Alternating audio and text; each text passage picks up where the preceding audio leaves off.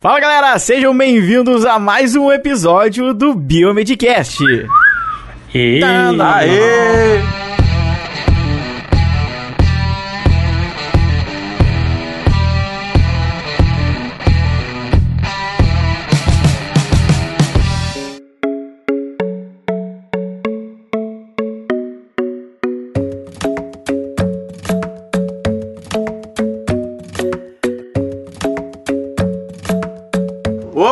Ué, cadê o Otávio? Cadê o Otávio? Pra falar o Fala galera! Não sei imitar o Otávio. Fala, galera. O, o- o Fala galera do Otávio é mais. É mais no gogó. Sejam bem-vindos a mais um episódio do Biomedcast. Do Biomedcast. Fala mais no gogó. Fala galera! Meio. Meio. Meio gugu. trincado. É meio paulista, né? Depois do décimo Fala Galera, né? Porque quem não viu o É. o Otávio ele fala galera. Ai, não, vou- deixa eu fazer de novo, fala galera. Daí ele vai. Não, Já não, que- pera, esse ficou meio desanimado. Não, esse ficou muito barulhento. Não, Não, agora ô, funciona gente, normal. qual fala galera que eu vou. Ai, peraí, acho que eu vou fazer assim, ó. Fala galera! Ba... Ai, deixa O Rafa, o Rafa aí, agora esse, agora esse, o Rafa. Já que ele não tá aqui pra se defender, né? Então a gente vai zoar ele assim mesmo. Aí, ó. Aí. É isso aí. Se ferrou, tá? Soltar o veneno aqui. E aí, galera, aqui quem tá falando é o Bruno, mais um episódio do Biomedcast aqui de Goiânia. É, correria do mestrado, como sempre, né? Fazendo uns PCR em tempo real, com controle negativo positivo, mas fora isso, né? A vida segue. Fora isso, tá com saúde. Tudo bem. É, e ainda tem o blog ainda, né? É. Fala, Tem o blog, bro, aí. Blog Biomedicina Padrão. Fala galera, aqui quem fala é o Luiz, falando diretamente de São Leopoldo, Rio Grande do Sul, né? Agora substituindo aqui hoje como host Otávio, insubstituível, né? Mas tô aqui no, né, fazendo essa, é, essa iniciação, porque hoje teremos então uma série nova aqui no Biomedcast. É uma série sobre habilitações biomédicas, você já leu o título, você já deve saber. Nós falaremos dela mais daqui a pouco. E é isso aí, aproveitem o cast que provavelmente vai estar muito legal. E aí, pessoal, aqui é o Rogério de Curitiba, com necrose no- nas pontas Vixe. do dedo já, Que isso? tudo congelado, Tá preto? Preto tudo dedo? preto já, tremendo aqui, 15 cobertor, o negócio tá bonito. Gente, que coisa, hein, Roger? Chegou 2 graus aqui em Curitiba, tá, tá bacana. Nossa, mãe do céu. Né, aqui, aqui no Rio Grande do Sul também tá frio. Tá frio. Mas não tem problema, estamos aqui, ba- ba- entre a batida de queixo e outra, a gente tá aqui gravando o Biomedcast. É isso aí, pelo menos quentinhos, né, no- nas, nas respectivas É isso aí. casas. E Bruno, tá, tá quente ou tá frio aí? Só pra galera saber o tempo em Goiânia. Aqui mesmo. é tipo assim, de manhã chega a 14, 15 graus. Aí o sol aparece, acabou, né? 30, Hum. 35. Ih, já não gostei. Mas a, Até 14 e 15 tava bom. a amplitude térmica é só de uns 20 graus só. 90 graus. Fahrenheit. Mas de 15 a 35. Nossa. É, então, olha só, é, o Biomedcast também é previsão do tempo. Né? Vocês já, pode, vocês já podem Tradicional é, já, né? aproveitar e já, já engaixando esse negócio de previsão do tempo, pessoal, antes de começar, gostaria, eu gostaria, em nome de todo mundo, tenho certeza, é, pedir perdão pra vocês aí pelos esses dias que vocês ficaram sem cash, é porque realmente tá muito corrido a nossa vida, de todo mundo, todo mundo aqui tá com, tá com muito trabalho pra fazer, mas a gente tá aqui, né, lutando para o cast continuar vivo, ele continuará vivo também, e aproveitando isso, a gente tá querendo dar um novo fôlego também pro, pro programa e para pro tipo de material que a gente faz para biomedicina. A gente não pode esquecer das nossas raízes, né? Por mais que o Biomedcast hoje ele já é escutado por pessoas de diversas áreas sem ser biomedicina, e se eu acho que eu for pensar, acho que até tá ficando quase meio a meio, né?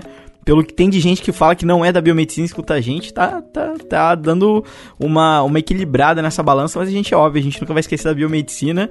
E a gente então quer introduzir uma nova série chamada de habilitações biomédicas, onde a gente vai trazer, é, a- às vezes, uma habilitação só por episódio, às vezes até duas, dependendo do tamanho da pauta, como for. E pra começar, ela, né? Quem é ela? A famosa análises clínicas. Carro-chefe da E biomedicina. aí, pessoal? Análises clínicas. É, Carro-chefe, né? isso aí, né? O que, que vocês têm É a o que dizer? mais se, identifica, né, o pessoal, né? Biomédico, análises clínicas, geralmente é o que sai já da faculdade sabendo fazer, né? Primeira coisa, né? Análises clínicas é o famoso arroz com feijão da É. biomedicina.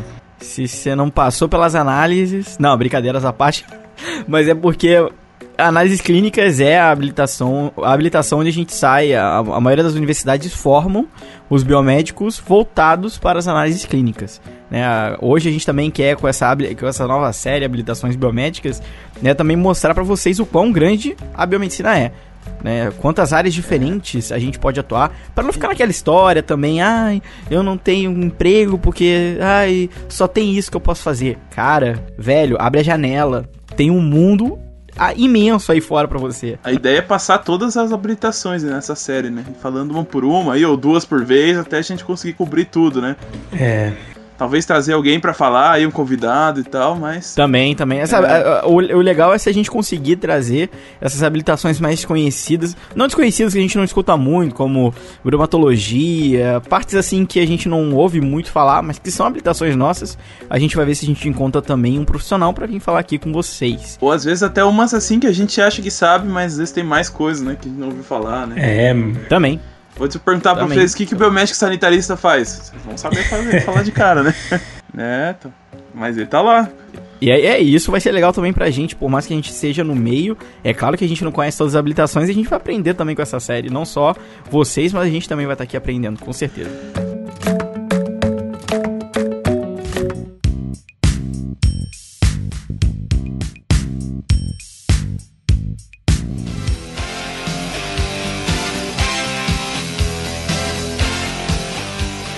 Então, para começar, de começo de conversa, para quem está nos escutando, Roger, e não sabe o que é o biomédico, explique nas palavras do nosso querido Manual do Biomédico, fornecido pelo Conselho Federal de Biomedicina, o que é um biomédico.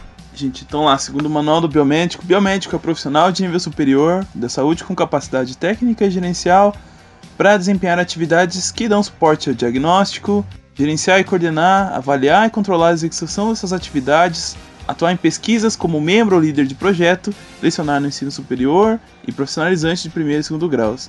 Isso aí. Uh, seguinte, assim, a, é uma, a definição é essa, mas para quem quiser assim realmente ter uma ideia geral, se aprofundar mais e ter uma é, mais abrangente do biomédico, a gente recomenda bastante o primeiro episódio do Biomedcast. É. Ah, é a porta a das drogas lá. do Biomedcast a gente deixou lá gravadinho, já explicando tintim por tintim o que, que é o biomédico, o que ele faz e tal.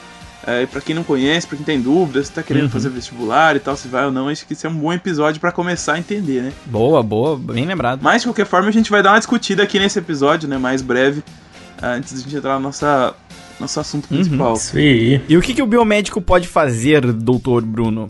Bom, então, como o Luiz já falou, né, a o biomédico pode fazer muita coisa, né? A gama de habilitações é bastante grande. Então, sim, resumindo, né? Resumindo um tanto bom, né? Pode realizar análises clínicos laboratoriais, assinando os laudos, né? Fazer análises físico-químicas e microbiológicas do, do meio ambiente, né? Então, é a, as análises ambientais Fazer também os serviços de diagnóstico por imagem, né? ressonância, tomografia, medicina nuclear. É, também pode trabalhar em banco de sangue, né? na, na hemoterapia. Uh, pode também fazer pesquisa científica, né? que é uma coisa que está bem ligada com o início da biomedicina. E também na docência, estética, circulação extracorpórea. Então, assim, o biomédico acaba tendo tantas habilitações, tantos campos, que às vezes fica até meio perdido, né? é, muita coisa. Tem uns campos assim que até nem é muito explorado nos cursos e tal, mas que eles vão vir a ser bem importante no futuro, né? O biomédico provavelmente aqui no futuro próximo vai estar inserido com mais ênfase na, nas estratégias de saúde da família, né? Ele vai uhum. também ter outras funções lá, principalmente nas, nas, nas terapias que a gente chama de complementares, né? Então lá é, reflexologia, medicina chinesa, é, vários tratamentos assim que são complementares que provavelmente vão fazer parte do serviço público aí que o biomédico vai prestar daqui a um tempo também, né?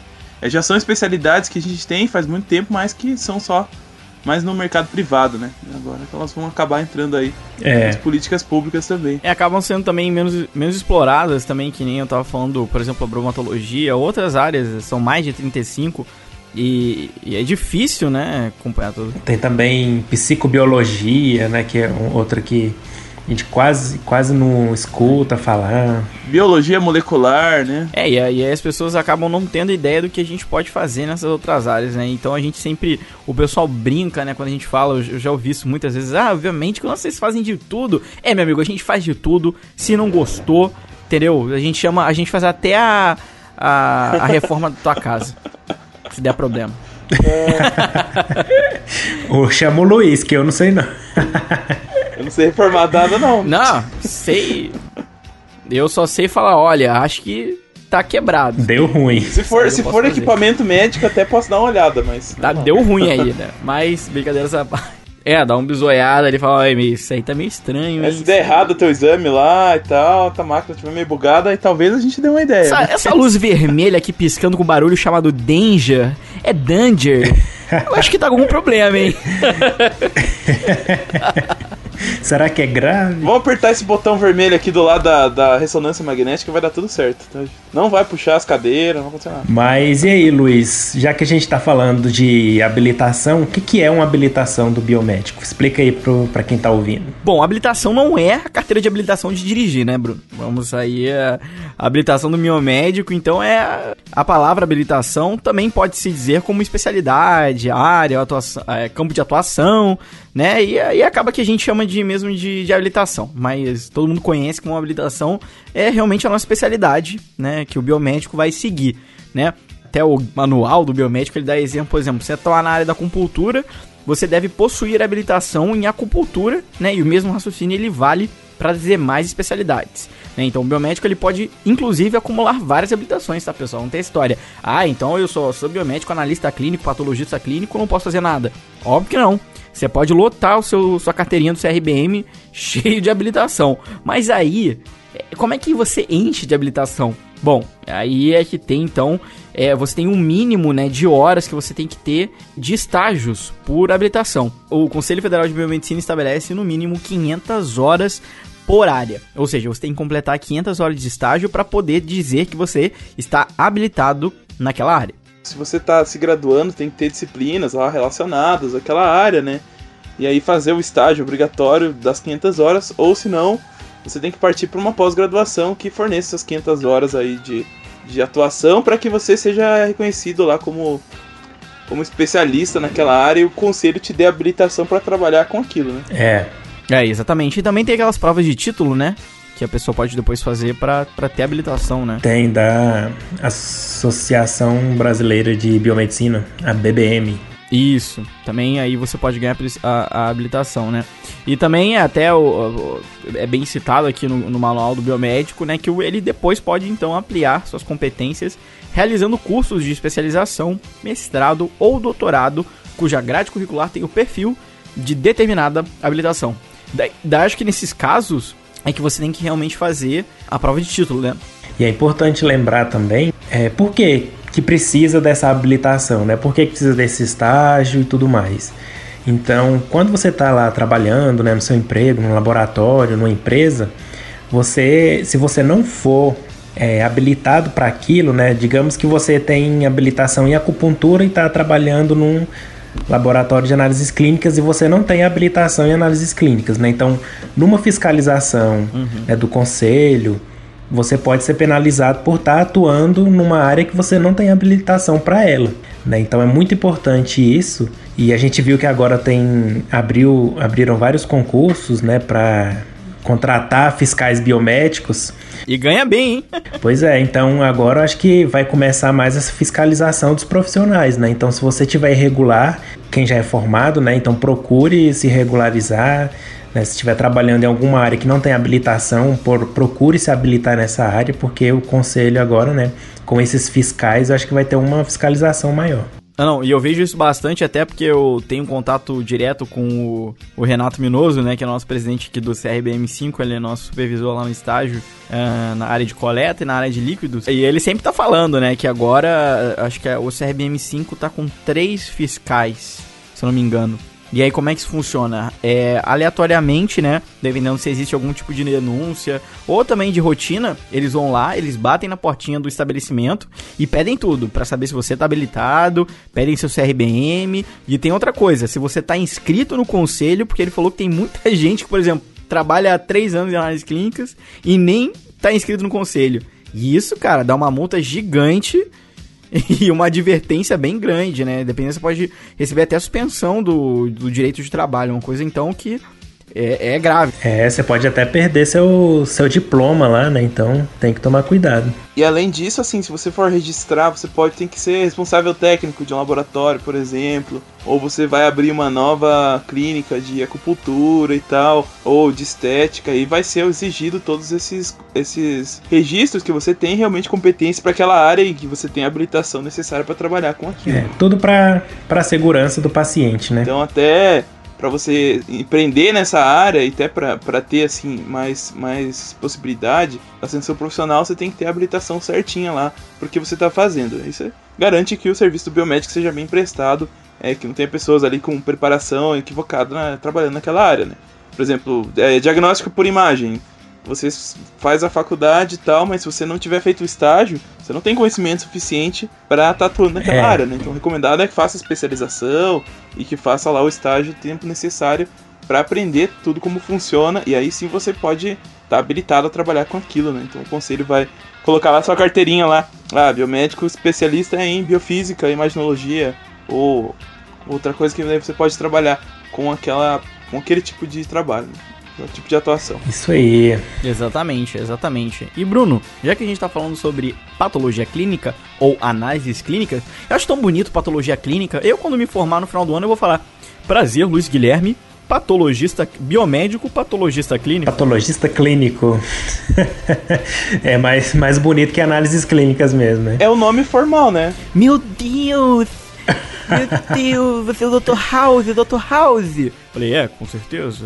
É, o que vem escrito na nossa carteirinha é patologia clínica, né? Pelo menos na minha. Não sei como é que é a tua, Bruno. Eu acho que a minha é assim também. Eu vou olhar aqui agora, quer ver? Deixa eu ver também. Vamos conferir, né?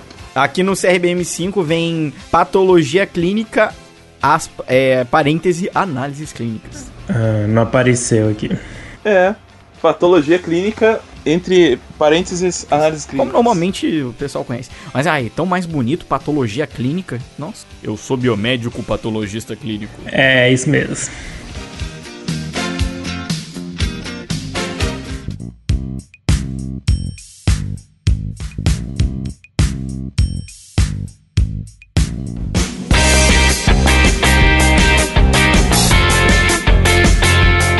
Então, Bruno, já que estamos falando em patologia clínica e análises clínicas, que é a mesma coisa, o que que uma pessoa, o que que um biomédico com habilitação em patologia clínica faz? Bom, então a patologia clínica, né, ou análises clínicas, que é mais conhecida, né, dá ao biomédico né, o direito de realizar análises microscópicas, emitir laudos, pareceres, relatórios técnicos, assumir também a responsabilidade técnica em análises bromatológicas, banco de sangue, biologia molecular, bioquímica, genética, hematologia, imunologia, parasitologia, saúde pública e virologia. Então é uma área, é uma habilitação bem ampla assim, né, que tem, engloba várias áreas menores, né, mais básicas. Então, na prática mesmo que a gente vê, que a gente relaciona a patologia clínica é aquele profissional que trabalha lá no laboratório de análises clínicas, né?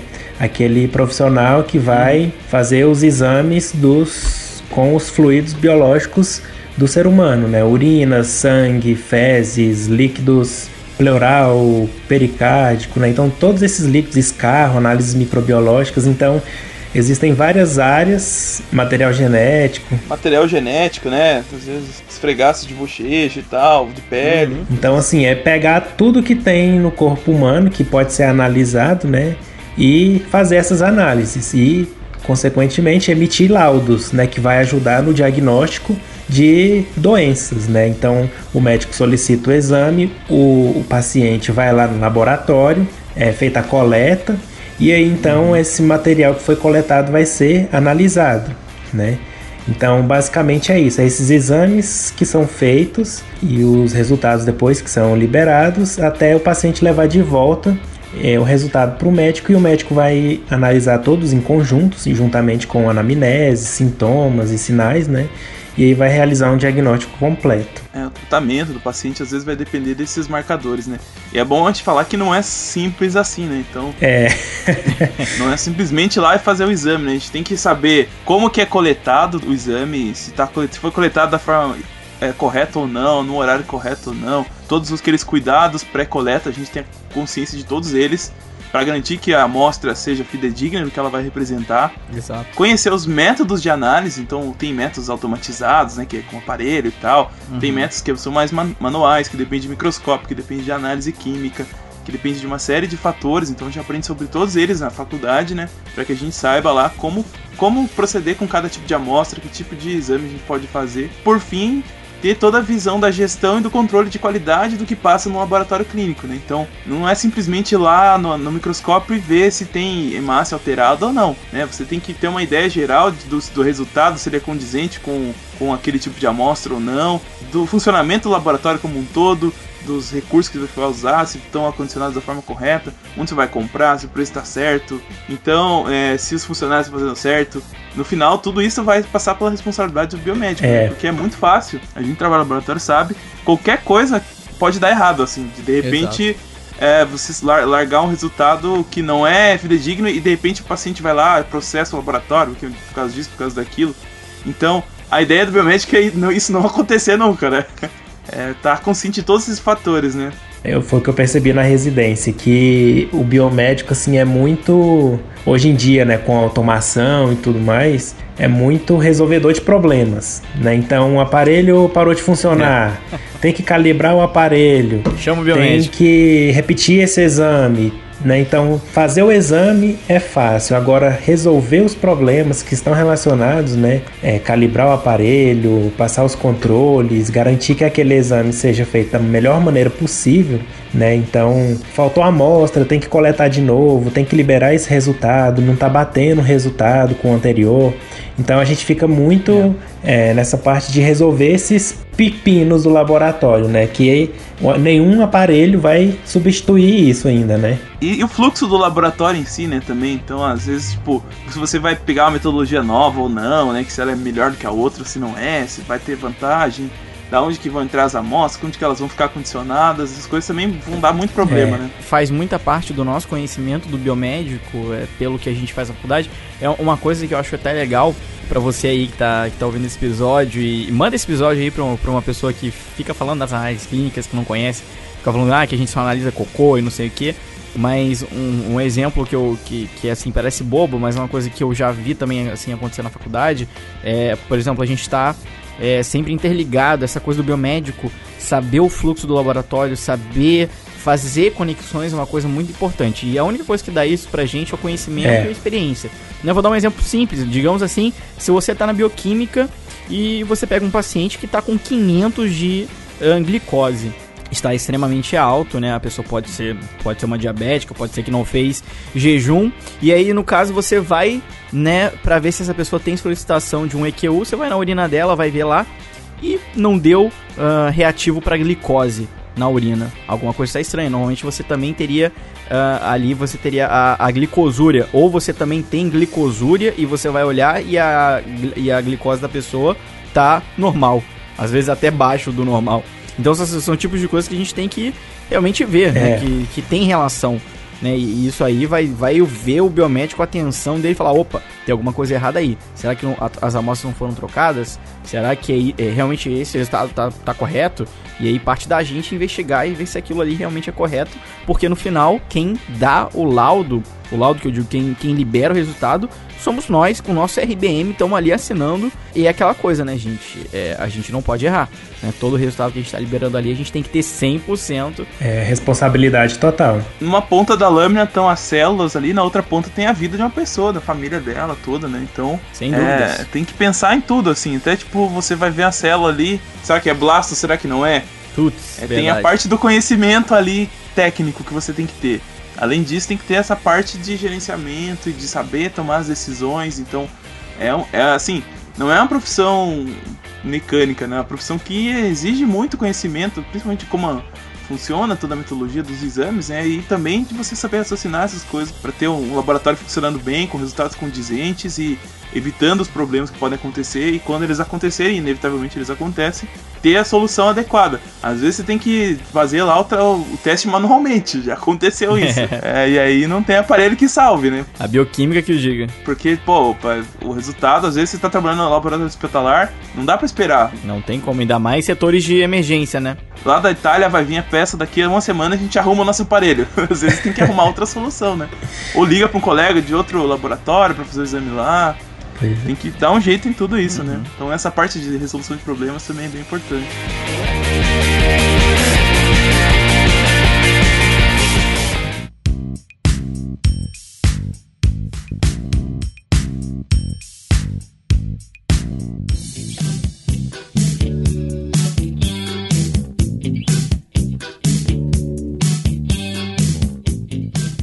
E já que a gente entrou então nessa história aí de ah, é bioquímica, você vai lá relacionar os exames do, na uronálise, né? Vamos falar então dos setores uhum. que que tem esse laboratório clínico, né? Boa. Que falando para o pessoal, então, que dentro desse laboratório clínico, né? Geralmente a maioria dos laboratórios são divididos em setores ou seções, né? Então, existem departamentos e cada, cada local faz um tipo de exame diferente, né? Com pesquisa alguma coisa diferente, né? Então a gente vai falar aqui dos principais, né? Seguinte, então, acho que um dos primeiros aí clássicos, né? Lembra lá dos nossos bacilos de Koch, do Pasteur, né? Uma das grandes descobertas aí, quando a gente partiu até do microscópio, foram os, os micro-organismos. Né? Então tem toda uma área do laboratório que está relacionada a quantificar e analisar fungos, bactérias, né, que podem aparecer nos líquidos corporais do paciente ali. É, ou às vezes até amostra assim de objetos e tal que, que a gente quer saber se está contaminado ou não. É, ponta de catéter. É o setor de microbiologia, né, gente? Uhum. É, então não é só, não só simplesmente assim é, o líquido corporal. Então a microbiologia é um setor assim que na grande maior parte dos laboratórios hospitalares é o, o setor muito exigido, né? Porque ali a gente vai ter muita coisa diferente para detectar, para ver como é que tá aquele paciente, e os laboratórios clínicos em geral também vão ter essa área. O profissional que atua em microbiologia tem que ter um conhecimento muito grande assim de todas as bactérias das principais, pelo menos, e dos tipos de exame que são feitos, né? É um trabalho, assim, que hoje em dia ainda é muito manual, assim, ainda, ainda requer, requer muito tato e de como fazer as coisas e ter habilidade mesmo para manusear os, os insumos e tal. E fazer tudo à mão, né? Fazer seme, semear, Deus o livre, fazer aquela esgotação lá. Deus É quase uma arte ali, você semear tudo certinho, sem contaminar e tal, sabendo fazer as coisas, né? Então, uhum. hoje em dia, a gente até tem alguns aparelhos que ajudam, né? Tipo o Vite e tal, os é. é, automatizados que analisam a presença de bactérias, mas até certo ponto, é. né? Porque você ainda tem que fazer os repiques, os cultivos, e nem tudo ele resolve, né? Automatizar 100% ainda não, não foi possível, né? Não foi possível, assim. E na maior parte dos laboratórios ainda não tem esse tipo de, de tecnologia, né? Então é feito assim, é o líquido tal, estou analisando sangue, então vou colocar aqui no agar chocolate, uhum. Né? Depois não é de, o chocolate de comer, tá, gente? Vocês estão pensando lá? agar sangue, eu vou colocar ali de repente em outro tipo de agar diferente para já pensando em qual tipo de bactéria pode ou não crescer uhum. e dali fazer várias provas até a gente descobrir qual a bactéria é e saber se aquilo é contaminação da coleta ou ainda se é do paciente mesmo, né? Uhum. Então é uma área bem interessante. Ali geralmente também vai ser analisado vários fluidos, assim, uhum. líquor e tal, para saber se tem bactérias, se tem fungos. É, mas tipo vamos deixar, não vamos dar spoiler, porque vai ter é. um só de micro, né? Pra, basicamente, então. De é, micro. Então vamos deixar no suspense aí o que, que realmente a gente pode fazer como microbiologista, né? Mas fiquem sabendo que é uma sessão. Gente, vocês trabalharam na micro, gente? Olha. Eu tô agora na bacteriologia. E eu tô assim, olha, penando para saber esgotar uma placa direito que, pelo amor de Deus. É, é, né? Tem que saber a agilidade mesmo, né? Olha! é, bucho. Cara, o que eu tenho, assim, uma coisa que eu não gosto muito da microbiologia é que eu me identifico mais com bioquímica e hematologia, porque são coisas, assim, mais para já, né? Na, na BAC, por exemplo, tem que fazer aquilo tudo, esperar um dia, se dá errado, tem que esperar mais um dia, e aí eu não gosto. e normalmente dá errado. Basicamente. Só vai saber se você fez cagada ou não no outro dia, né? Normalmente dá, é, e normalmente dá errado. E ai, meu Deus, tem que fazer aquelas escala de McFarlane no olho. Diabo, diabo. Eu passei nove meses, oito meses do meu mestrado fazendo isso, né? Que eu tinha que clonar a bactéria e aí tinha que esperar uma semana para saber se tinha dado certo ou não. Porque essas bichinhas tinham que crescer, tinha que extrair DNA, então é assim mesmo. Tem, haja paciência.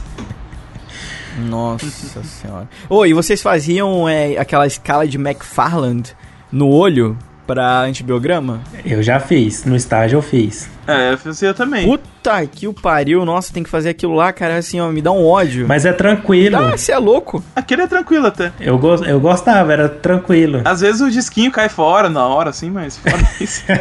Detalhe. Ah, mas é prática, né? Com a prática você vai ficando craque. Não, o problema da escala é saber bater o olho para botar no olho e falar, bom, aqui tem a mesma quantidade desse, dessa 0,5 aqui que... Ó, eu acho péssimo. Eu acho mais difícil, assim, da micro é a parte de morfologia de bactérias. Assim, não, dos colônias e tal. Porque às vezes a, a separação que você faz é, é com base na morfologia, né? Dependendo do tipo de pigmento, da, da forma uhum. das colônias, você vai repicar ela em agras diferentes, né? E esse é um trabalho, assim, que, tipo, exige que você lembre de um monte de informações sobre as bactérias que você tá pesquisando ali. Pode aparecer coisa do arco da vida. E às vezes nem é bactéria, né? É uma levedura que tá crescendo lá. Também, também. É, levedura e tal, tem que saber identificar. Véu do Proteus. Né? É. tá aí, qual. Vamos lá para um próximo setor, o setor mais lindo do laboratório. Opa, esse é top mais demais. Maravilhoso de todos. esse é top top. Esse eu vou deixar pro Bruno. Vai, Bruno, setor top mais top de todos. Então, outro setor no laboratório né, de análises clínicas é o setor de hematologia. Então, nesse setor é que o sangue, né, o sangue, basicamente o sangue total é analisado né, que é o, o fruto desse, dessa análise principal é o hemograma, né, que é aquela, aquele exame que todo médico pede, é o, o, exame mais solicitado né, de análises clínicas. Então, fala das hemácias, fala dos leucócitos, fala das plaquetas, quantidade, alterações, né? Então, na hematologia a gente analisa tudo isso. Né? Tem também outros exames, tem tipagem sanguínea, tem cumbis, uhum. né? E tem também os testes de coagulação, TAP, TTPA, fibrinodosagem de fibrinogênio. Então, toda essa parte de, de sangue, né, da, da contagem celular e também da hemostasia é feito na hematologia, né? Uhum. Então, tem aparelhos, hoje a maioria dos laboratórios tem aparelho que faz a contagem das células. É. Se você olha no microscópio, famoso cinco partes. E aí você faz a lâmina depois para confirmar aquilo lá no microscópio, faz uma coloração, né? Então é bem legal de ver. Tem alguns que já fazem até a lâmina. Tem, mas isso é bem avançado. Acho que é só no M. Spardini, nesses bem. É, esse é top. Eu já. Bem top. Tem vídeo no YouTube, cara, é de chorar. É de chorar. É. Sai a lâmina pronta, corada. Meu Deus, com esfregaço É muito bom. Eu, eu gostaria desse, porque eu, toda vez que eu fazer esfregaço, eu demoro um pouquinho pra pegar o jeito de novo, assim. é, cara, o esfregaço é, é, prática, muito prática, né? É muita prática, então, mas aí que seis meses sem fazer, volto lá, tem que aprender de novo. é, tem que fazer muita lâmina até voltar normal. e um outro setor também, então, de líquidos corporais. Esse aqui, no caso, é um pouco. Vai depender muito do laboratório, porque aqui, por exemplo, o, no líquidos corporais, eles, lá a gente vai analisar então urinas e outros líquidos, né, para contagem de células e outras estruturas. Então lá no setor de líquidos corporais, nós temos toda a parte de é, no, no, caso da, da minha universidade, lá a gente faz então toda a parte de urina, líquor né, e sêmen. É, é, são as, as estruturas que a gente. É, são os, os, tipos de líquidos que a, gente, que a gente analisa. Você também pode ter em outros lugares o setor junto com a parasito.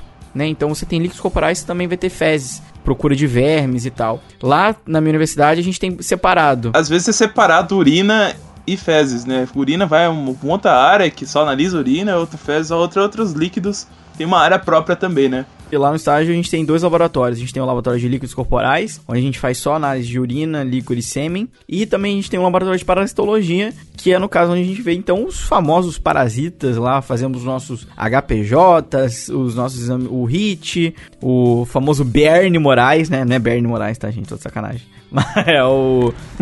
Esqueci o nome agora lá. Acha lá em tamoeba coli, tamoeba histolítica, né? E todos esses, né? O, o, o, é Bernie.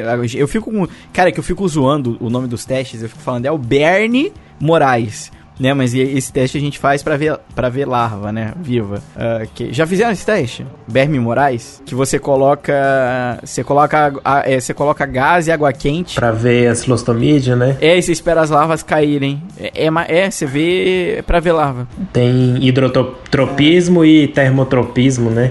Isso, isso, isso. Eu isso. nunca fiz. Então a gente fa faz esse teste. Então, dependendo do lugar, você vai ver líquidos corporais juntos com parasito, ou você vai ter então separado. É, aqui no, no HC e no laboratório onde eu fiz estágio era tudo junto. Tudo junto e misturado. Tudo junto.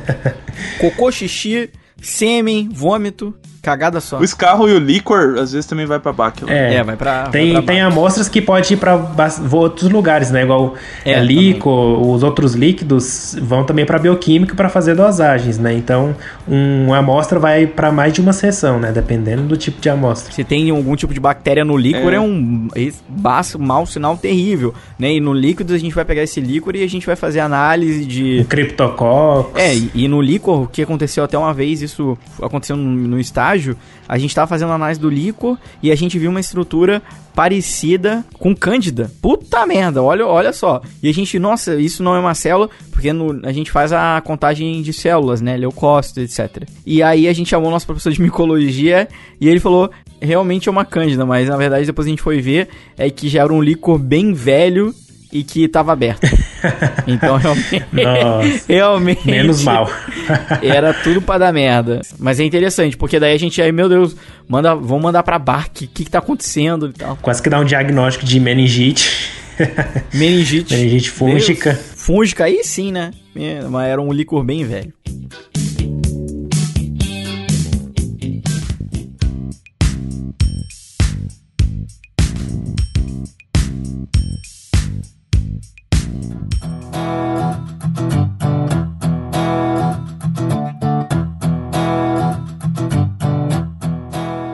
Olha, essa, essa sessão que hoje em dia parece mais um Android, né? É. não precisa de ninguém trabalhando. Faz tudo sozinho, aí a gente põe o sanguinho ali, manda abraço. A tal da bioquímica, gente. Da Start. Uma das mais automatizadas, né? É, uma das mais automatizadas, mas eu até entendo por que, que ela é tão automatizada. Porque quem já fez o exame da bioquímica manual sabe o, o trabalho que dá, né? Ô, trabalhando. Deus livre.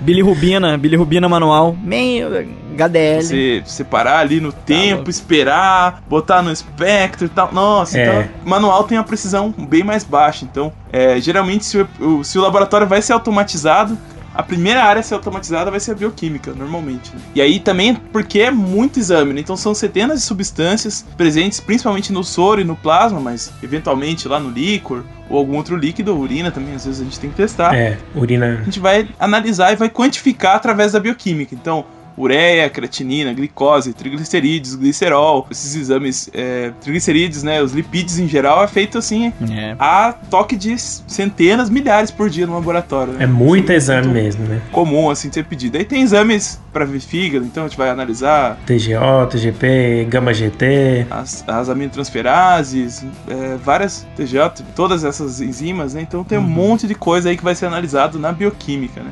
É um setor extremamente importante. E é um setor que exige assim que você uhum. tenha conhecimento das áreas, né? De, é. da, de cada uma daquelas variantes, assim, quanto que elas podem se alterar, qual é a relação entre elas, até para você às vezes fazer uma contraprova, ver quando tem resultados irregulares. E exige também que você saiba muito bem operar o equipamento automatizado, geralmente. Verdade, toda a parte de controle. Saber é, fazer todos os controles, ver quando ele dá, dá, dá os probleminhas dele, né? Calibrar e a tal. A bioquímica é exigente, né? Não, e é um setor também de, ainda mais quando a gente fala em. Vamos, vamos pensar assim no hospital, é um setor, cara, que é. que vem exame assim urgente, porque você pode realmente definir, porque a gente sabe, digamos assim, paciente com, com uma glicose muito alta, o cara tá sambando ali na, na, na, na área da, da espera, tá lá. Eu já, já, já soube de caso de gente com 700 600 e pouco de glicose, o cara tava lá sentadinho, tá meio passando mal, né? E tudo vai depender da bioquímica. Você vai pegar lá, opa, ou esse cara aqui, cara, esse cara tem que ficar internado. Uh, vale a mesma coisa pra um cara, pro cara que tá com uma glicose muito baixa, mas tudo bem, o cara que tá com uma glicose baixa já vai estar tá caído, desmaiado. Mas é toda a parte também de, de gasometria. Tem também os marcadores cardíacos, né? CK, CKMB, então que vai troponina, que pode dar um diagnóstico de, de infarto do mio, agudo do miocárdio. Então, assim, são exames de extrema urgência, né? Às vezes o diagnóstico diagnóstico ele é quase que 100% feito na bioquímica, né? O paciente não tem ainda muito sintoma, eletrocardiograma não tá alterado, faz lá o exame, tá lá CKMB, CK, tudo aumentado, né? E já vai para exame para tentar saber se teve infarto. E aí tem que liberar o mais rápido possível, né? A, além disso, eu diria que a gasometria entra na parte da bioquímica também, né? Sim, com certeza. Também, também. Outro examezinho aí, que em hospital é o exame assim uhum. mais pedido, principalmente, né? Porque é pra você vai ver se tá instável uhum. ou não o paciente, né? Principalmente UTI, né? É, paciente UTI, você vai ver se ele tá indo é. bem ou mal, muito por conta do exame da gasometria, que é um exame que vai exigir coleta de sangue arterial, muitas vezes, né, para fazer o exame. É aquele de alcalose, acidose, né? Alcalose, acidose, é, é oxigênio, gás carbônico. Isso, me acidose metabólica, respiratória. Então, e esse é um exame assim uhum. que... E é complicado, né, porque são muitos parâmetros em um só, né? É, e é um exame que tem que ser feito bem rápido também, né? Então você tem ali uhum. um espaço de uma, duas horas no máximo para liberar o resultado uhum. do exame. Então tem esse lado também. Bioquímica também merece um cast próprio, né? A gente tem muita coisa pra falar dela. Vai ter, vai ter. Esse aí vai ter. Bicho, com certeza, com certeza. E aí, um próximo setor? Outra sessão que pode ter no laboratório, né? Se for um de pequeno porte, eu acho muito difícil ter completa, né, que é a imunologia. Muitas vezes o laboratório pequeno vai terceirizar porque geralmente os kits são bastante, bastante caros, né? Então, se não, se não tiver uma quantidade boa, imunologia e hormônios, eles uhum. vão meio que andar juntos, né? É. Na maior parte dos laboratórios assim. Tem lugar que separa, tem lugar que não separa, né? Então, na imunologia, especificamente, vai ser analisada amostras acho que a principal vai ser o soro, né? Às vezes o plasma, para procurar anticorpos contra algum microorganismo ou anticorpos é, autoimunes ou antígenos, né? De algum é, microorganismo e tudo mais. Então, por exemplo, sífilis, né, faz lá o VDRL uhum. para ver se está com treponema pálido, né? É, por exemplo, dosagem, detecção do anti-HIV para ver se o paciente é, tem a reação positiva ou não, toxoplasmose, doença de Chagas, né, por hemaglutinação. Então, assim, é, geralmente é para ver isso, esses anticorpos e antígenos que tem né, na, no, nesse paciente que ele tem uma suspeita clínica ou então é exame de rotina, né? A pessoa, por exemplo, está grávida, vai fazer o pré-natal, então tem que saber se tem algum. Já teve rubéola, se já teve toxoplasmose, se tem risco de ter durante a gravidez, né? Então é. São geralmente esses exames assim. Então, o setor, e como a gente já falou, também é um setor muito caro, mas também é um setor bem importante. Acho que a parte de imunologia, quando a gente também falar em, em hospital, também vai estar muito ligado na parte de sorologia, né? Os hospitais é. que tem banco de sangue mas aí acho que são coisas separadas, até porque quando a pessoa vai na sorologia, a pessoa vai fazer doação de sangue, por exemplo, né? E aí então são feitos os testes imunológicos para saber se a pessoa vai doar. Mas aí eu acho que acho que eu acho que deve ter, né? O hospital que tem sorologia, será que tem laboratório de imuno ou não? Geralmente o banco de sangue ele tem assim já é, é serviço tem a parte de imunologia, principalmente já acoplada ao banco de sangue, né? Hum, é. Que faz aqueles exames padrões ali do banco de sangue. Uhum. É, mais imunologia mesmo, né? Que a gente, porque bioquímica às vezes não tem muita importância ali para se o sangue pode ou não ser doado. Uhum. Então vejo mais desse jeito. Mas dos que eu vi aqui, laboratórios, assim, geralmente tá relacionado a isso, né? Tem alguns que são compartilhados. O banco uhum. de sangue faz parte do hospital, então ele já aproveita a mesma infraestrutura. Já faz os testes. Para fazer os, os, exames do hospital. Mas em geral ele é mais voltado mesmo para parte do banco de sangue, né? Quando tem é. essa parte de sorologia e tal. Uhum.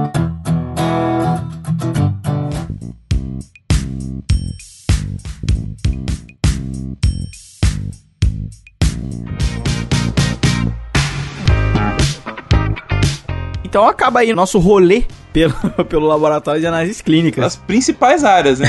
principais áreas. Tem mais áreas aí, né? né? Que a gente vai falar ao decorrer né, dessa série. Áreas que, por exemplo, a biologia molecular, que alguns laboratórios podem ter, outros não, a maioria não tem. Sabe uma área legal? Triagem. Essa área é a mais legal. E importantíssima, hein? Importantíssima. A área que faz a centrífuga funcionar, né? Separação, botar etiqueta nos tubinhos tudo.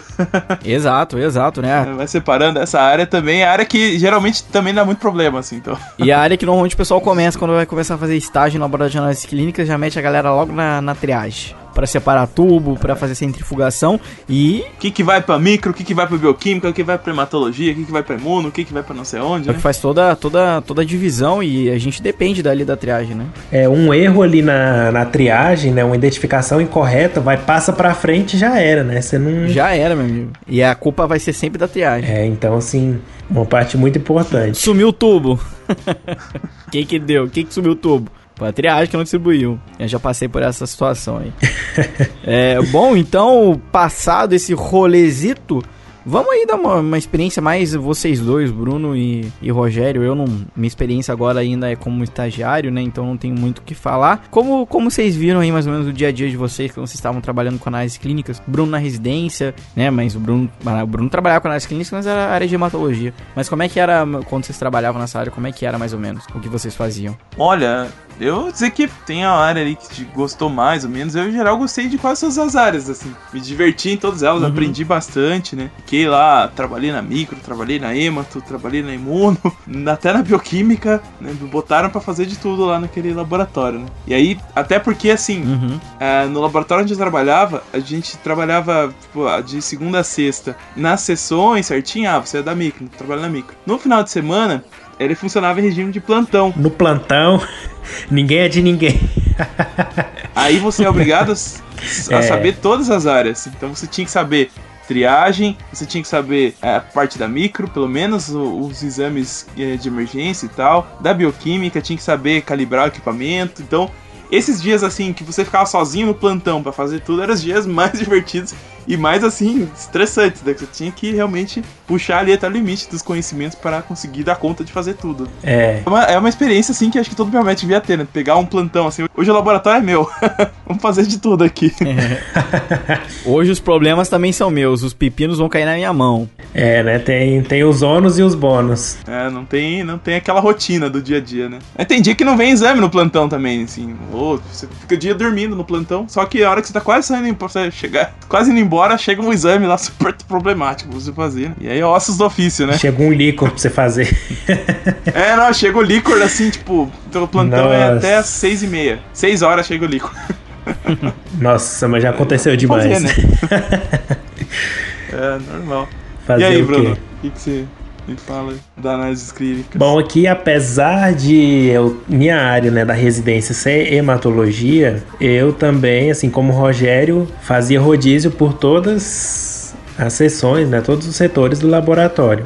Então todo mês a gente ficava num lugar diferente, né? Então passei por imuno, eu gostava bastante de conferir os resultados da imuno, né? HIV, é, hepatite B, hepatite C, é uma coisa bem interessante que eu gostava bastante. É, hormônios, que era junto da imuno, né? Bioquímica, microbiologia, eu já não gostava muito porque era quase tudo automatizado, né? Só tinha que semear e depois colocar lá o, a hemocultura no, no, no aparelho, depois o antibiograma também era automatizado, então eu achava meio sem graça assim, mas também passei por esses setores. É, uroanálise, né, que lá fazia de tudo, todos os líquidos, mais urina, mais fezes, né, então passei por lá também e um pouco na coleta e principalmente na hemato que eu ficava mais, né, então olhava as lâminas, fazia os esfregaços, é, o, manu- manu- manuseava o o aparelho, né, que eu gostava bastante, então dava problema lá. Muitas vezes o pessoal me chamava porque eu ficava futricando muito, né, descobria tudo que tinha no aparelho. e aí depois o povo ficava me chamando pra ensinar as coisas. Pra arrumar. É. Mas eu achava legal. É, qual que vocês acham que é o, que é o setor mais fedido, galera? Olha. Se na, na imuno não abrir o mercado do etanol, aí eu falo que é a uroanálise, né? É, tipo assim, a parasito, né? Que mexendo com fezes lá e tal, né? Como lá no laboratório a quantidade de fezes era pouca, então não tinha aquele. Que hoje em dia tem um, uma substância que você coloca e as fezes não fedem tanto, né? Só que lá no, no laboratório não tinha, então era o fedorzão mesmo. Cara, a Parasito destruiu um sonho meu de infância. Foi destruído pela Parasito. Posso contar? Diga. Conte? Conte. É, infelizmente, eu, eu senti esse cheiro e lembrava da minha infância, que era aquele Vic, sabe o Vic que a mamãe passava no peitinho, botava na- no pezinho e botava uma meia, Tô vendo onde isso vai dar já. né? mamãe fazia isso pra mim, eu adorava. Aí, na Parasito, agora, quando eu tava lá, é. O... Não sei se é moda ou se é opção da professora, falou, "Ó, gente, pra melhorar o cheiro, você- vocês pegam um pouquinho do Vic e coloca dentro da máscara na hora de fazer o HPJ. o cheiro de merda misturado com Vic era absurdo. Era um cheiro de bosta molhada. Bosta molhada. Parece que mamãe passou no meu peito pra melhorar o resfriado, pegou a merda do cachorro, enfiou no Vic e fala assim, ó, cheira aí.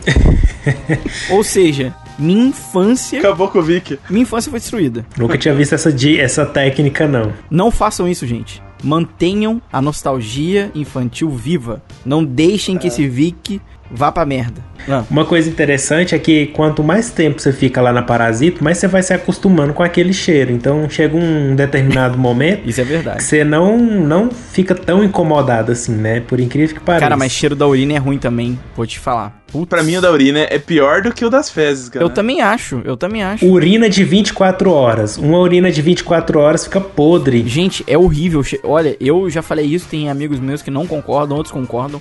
Eu falo, eu prefiro ainda o cheiro da Parasito, que, por exemplo, a Parasito vai ter o cheiro de merda com Vic na hora que tá fazendo HPJ. Depois que você acaba ali, Não tem mais cheiro, né? não tem mais cheiro, né? Não, o cheiro ele acaba passando, ele não fica. Jogou no vaso, Cara, mas acabou. o, o cheiro da urina parece que ele entra na narina, vai batendo na córnea.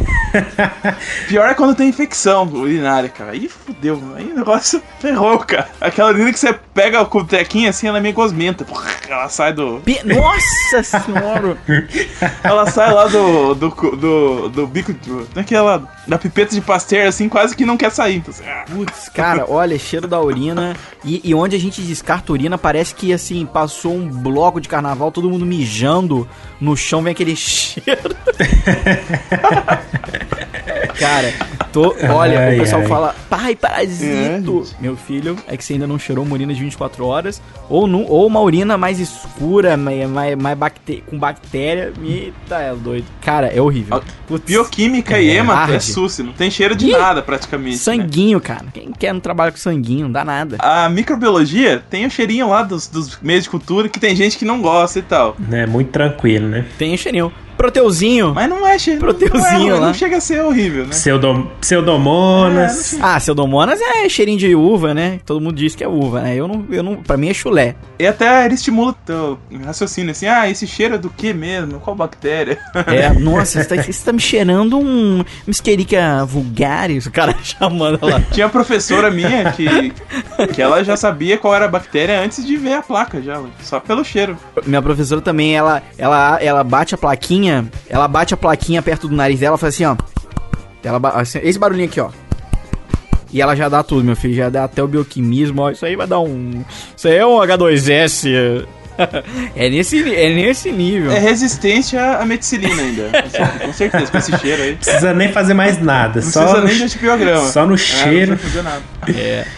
E passa, gente, passando aí agora desses cheiros, vamos esquecer um pouquinho esses fedores, né? Que isso aí é só. Isso é 1 por, 10% do nosso dia a dia. É, né? pequeno Que detalhe. É cheiroso, pequeno detalhe. É uma divertido. coisa leve- leviana. Leviana, é. Passa no narizinho, sente aquele cheirinho de infância destruída e deu, né? Depois.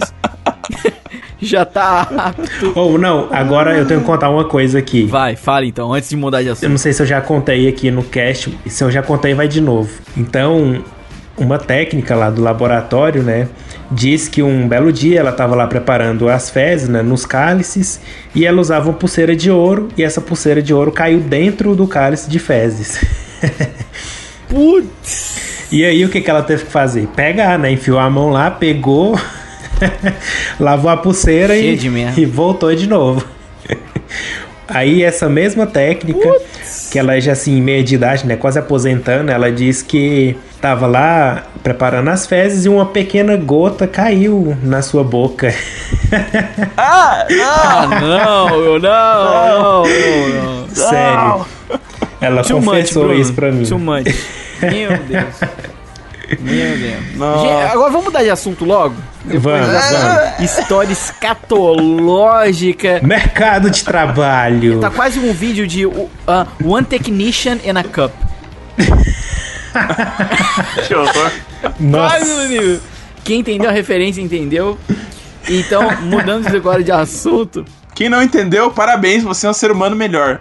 Já, já sei, já sei. Vamos, vamos mudar de assunto, parar de falar de merda e falar de outra merda. O mercado de trabalho. Olha, polêmica. Mercado de trabalho e análise clínica. Polêmica. Olha aí. Aqui entra polêmica. Ó, polêmica. Aqui olha eu já entro com os dois pés no peito do, do mercado de trabalho. E aí, Bruno e Rogério, vocês que têm experiência na área e conhecem. Mamilos. Mamilos.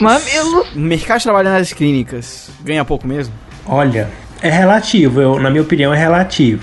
Depende muito do local, do, da empresa que você está trabalhando, da região do país que você está trabalhando, né? Então, assim, mas geralmente é ruim, né? Principalmente se você é recém-formado, né? É, você tem que trabalhar 40, 44 horas para ganhar, sei lá, 1.800, 2.000 reais, né?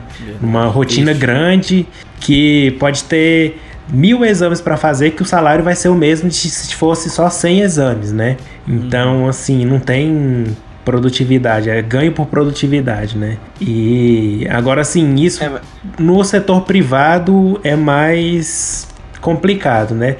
Nos concursos públicos, eu acho assim que já é um pouco melhor. É, se for concurso público municipal para análises clínicas ainda é ruim, muito ruim mesmo. Tem concurso que coloca lá mil, du- 1.200 reais para 40 horas né, para o biomédico trabalhar no laboratório. Então isso é quase uma esmola, né? É, e precisa o sindicato ir pra cima, porque não, não, não é, faz É. sentido esse salário. Não, isso, isso, é, isso é uma esmola. Isso é uma esmola. Agora, nos estaduais e nos federais, já tem uma remuneração considerável, né? Por exemplo, na EBSER, que é uma empresa federal, já é o salário é 5 mil e pouco, quase 6 mil reais, né? Então, compensa, né, para carga horária, assim, então já é melhor. Então, no estadual também fica em torno de 3, 4 mil reais, né? O municipal realmente é uma negação, mas não é um, mas não é um problema O pessoal que trabalha nos lacens e tal, geralmente ganha bem. Eu vi que no municipal não é um problema só do biomédico, então todas as profissões ganham mal. Então, farmacêutico, psicólogo, todos vão receber um, um salário ruim mesmo no- nos concursos, né? Então, não se preocupem que achando que ah, é o biomédico que é desvalorizado. Nesses casos aí é, é os concursos municipais que realmente não valorizam qualquer profissional que seja. É, tem razão. Mas assim, aí a gente tá falando aqui do profissional assim normal que eu acabei de me formar ou, ou só fiz análises clínicas Uhum, e já vou quero trabalhar e já saio no laboratório ali fa- qualquer fazendo isso, né? uhum. Procurando bem assim, tem laboratórios até privados que pagam bem melhor, né, do que a média salarial, assim. Tem.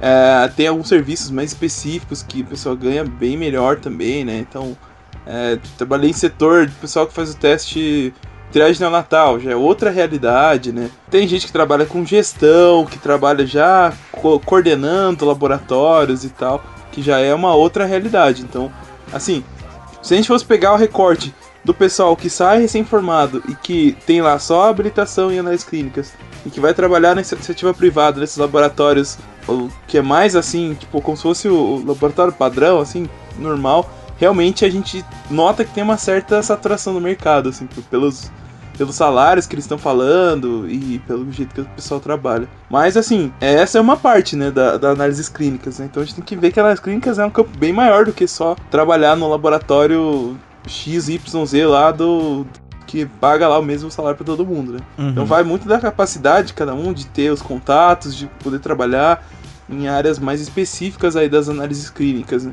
Que aí vai muito além desses, desses valores que a gente conversou, né? É, você pode ser responsável técnico, gerente, né? Pode ter uns ah, chefia, então você, esses cargos de chefia geralmente ganha mais, né? E você trabalha relativamente menos. Né? Então, só que isso vai depender do, da sua experiência e do seu conhecimento, da sua especialização, né? Que a gente sabe que hoje em dia só a graduação já não é garantia de um salário bom, né? Então tem que especializar. Então, Exato. Então, quanto mais vai passando o tempo, você vai amadurecendo, a gente espera que isso melhore, né? É, e tem, e tem os serviços mais específicos também, os laboratórios que fazem coisas mais especializadas, é, que também pagam um pouco melhor, né? Então, ah, tem pessoal que trabalha com imunologia de transplante só, tem pessoal que trabalha com questões pontuais de. Biomol. De biomol, por exemplo. Biomol faz parte de análises clínicas, genética também. Então, é. trabalha nessas áreas e tal. Então, assim, não dá pra gente generalizar, todo mundo ganha pouco e é ruim mesmo, né? Assim, é. a gente nota que tem uma certa dificuldade o pessoal se inserir no mesmo mercado de trabalho ali, por isso que tem salários baixos e tal. Mas, é. assim, existe a possibilidade de ter coisas melhores, mesmo dentro das análises clínicas, né? Só saber procurar, saber ter os contatos e tal, que você consegue encontrar, né? E eu acho que tem também uma coisa que é importante a gente tá até, até falar, é aquela coisa também do sair da zona de conforto. Às vezes as pessoas só querem emprego a um quilômetro da casa delas, ou na cidade. Então, isso, isso são coisas que a gente também tem que estar tá aberto a mudanças, né? Às vezes a vaga não vai estar tá ali do teu lado, mas quem sabe no futuro vai. Ah, isso também, né? Tem colegas meus que foram, foram trabalhar assim longe de casa e estão super bem lá. Sim. Coordenando sim. laboratórios grandes, ganhando bem em regiões mais afastadas e tal também. É. Então isso é uma, é uma coisa que é legal a gente ter em mente, até quem está se formando agora, ou quem também serve para as pessoas que estão agora na biomedicina. E é, é, essa coisa do de, de se atirar realmente, às vezes, ao, ao desconhecido, não, não que você vai para um lugar muito ruim, mas tá, ter, ter a cabeça aberta para opções que vão, que vão aparecer pode ser que elas não são ali pertinho. Pode ser que vai, vai ter, você vai ter que pegar aí, vai, vai ter que andar uma, uh, uma hora de carro às vezes, mas tudo se ajeita. É, às vezes tem que se desafiar também a fazer uma coisa que é mais difícil, né? Mais complicada, né? E, é, e muita gente fala aquilo, o emprego mais difícil sempre é o primeiro. Sempre é o primeiro emprego. Depois, então, você vai, vai ganhando experiência, vai, vai conhecendo gente, vai tendo mais segurança nos seus laudos, vai sendo reconhecido, Daí pode ser que você vai começar a ser chamado para trabalhar em outros lugares maiores, chefiar equipes e aí vai, né? Isso que eu tô dizendo na área do na área da, das análises, né? E assim vai indo. Mas é. e aí já fica a pergunta final com considerações finais também. Logo, também pergunto para vocês dois. Será que vai melhorar? Olha, eu acho que assim, vai ter que melhorar, porque na verdade não, não vai ficar, não tem como ficar do jeito que tá, né? Então acho, acho que que eu tô percebendo assim, é um pouco da mudança da mentalidade das próprias faculdades de, uhum. de procurar é, modernizar a, as grades curriculares e tal para tentar diversificar mais o perfil do formando, né, para ele conseguir pegar áreas que estão agora em, em ascendência, as outras áreas e aí ficar realmente na, na, nas clínicas o pessoal que é mais interessado nessa área, que, que vai realmente se destacar que vai brilhar nessa área, né? vai ser reconhecido e vai ter o crescimento profissional esperado ali, né? Não pode ser assim o negócio, ah, esse aqui é o, esse aqui é o único que tem e é só isso mesmo, né? Então acho que aí, nesse lado, a gente ajuda a saturar o mercado. Porque pensando assim, Hoje em dia, um, um, biomédico num laboratório clínico bem moderno e tal, eu conseguiria fazer lá 600 exames por dia, tranquilo. Uhum. Né? Você vai, faz o, faz o fluxo certinho, né? Você faz 600 exames num dia, tranquilo. Lá no exame de bioquímica, por exemplo. Uhum. Então, assim, quantos biomédicos precisam numa cidade para atender todo mundo, né? Se ele consegue fazer tanto, gerar tanto resultado assim tão rápido. Né? Então, acho que tem que ter um pouco de, assim, de, de realmente do pessoal procurar mais o que tá que, se especializar mais em alguma área ou outra que tem mais necessidade de de profissionais e até se esforçar para valorizar também o biomédico, né? Então, aqui no Paraná a gente está com, com, com a iniciativa de ter é, sindicatos novos e tal, para não ter essas situações assim de prefeitura vai abrir um, um edital e pagar mil, mil duzentos para o biomédico trabalhar. Então, o sindicato não pode deixar isso acontecer, né? Tem que ter o piso lá certinho. Então, assim, coisas que vão ajudar a melhorar o profissional, a imagem do profissional e, e até mesmo a valorização e o trabalho dele, no fim das contas, né? Uhum.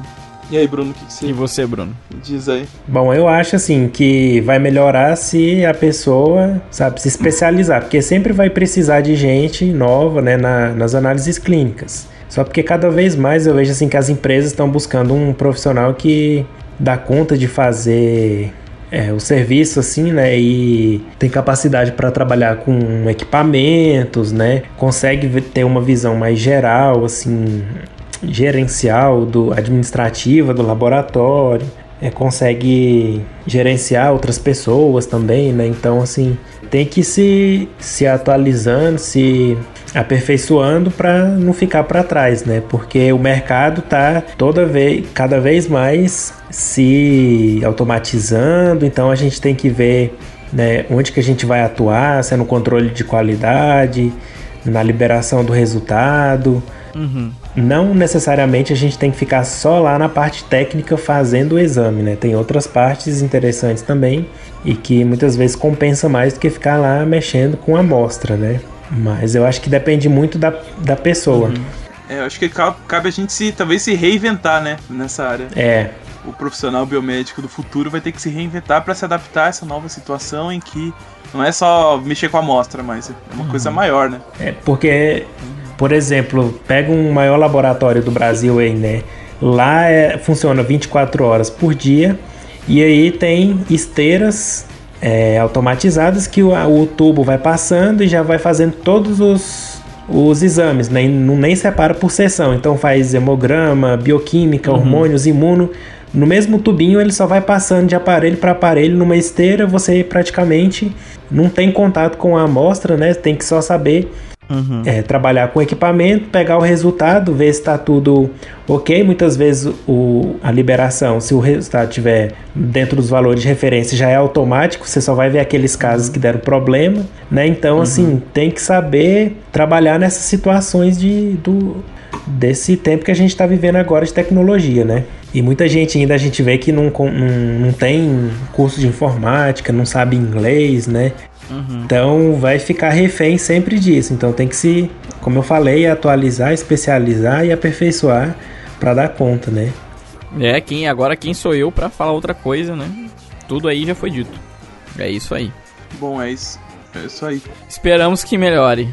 Né? Mas também vai depender muito do profissional. Mais do que o mercado, né? É, acho que mais do que o mercado, acho que o profissional tem que melhorar bastante para conseguir um salário bom que ele queira, né? Eu acho, eu acho que a gente tem que melhorar em vários aspectos aí pra gente uhum. é, resolver esse problema de ah, só tem, tem muito biomédico fazendo isso. Né? Tem os profissionais se especializarem e, e abrirem o, o leque para coisas a mais, né? Uhum. As escolas formarem profissionais melhores, com mais, com mais qualificados para as coisas. E aí também a parte de os profissionais se unirem, do, do que trabalha em análises clínicas, fazer sindicato, ir atrás de melhoria lá pro próprio trabalho, né? Então isso também vai ser importante aí. Sem dúvida nenhuma.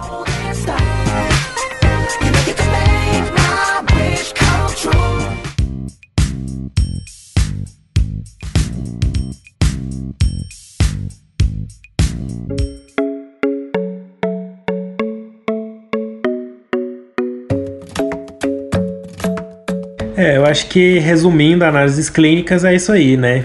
É, falamos sobre muitas coisas. Acho que pelo tempo que a gente tem aqui já, um, né, a gente não quer alongar muito. Acho que foi muito legal esse primeiro episódio, pessoal. É, a gente espera realmente que vocês tenham gostado e acho que vai ser bem bacana essa série.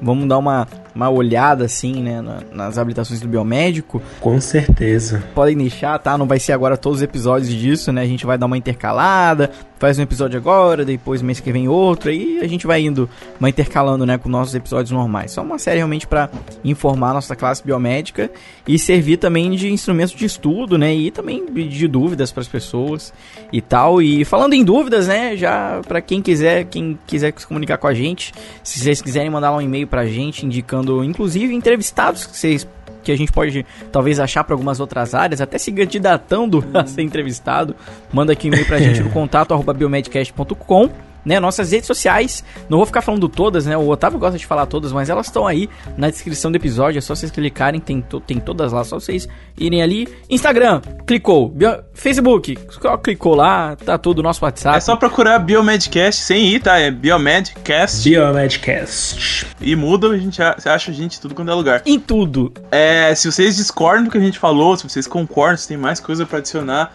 não deixe de deixar comentário lá no site, tá? Que daí é bom que todo mundo que vai ouvir o programa já vê ali, a gente já comenta no próxima leitura. É. Né? Se você acha que a gente deixou de falar de alguma coisa da análise clínica, você não concordou com a nossa análise aí do mercado e tal, né?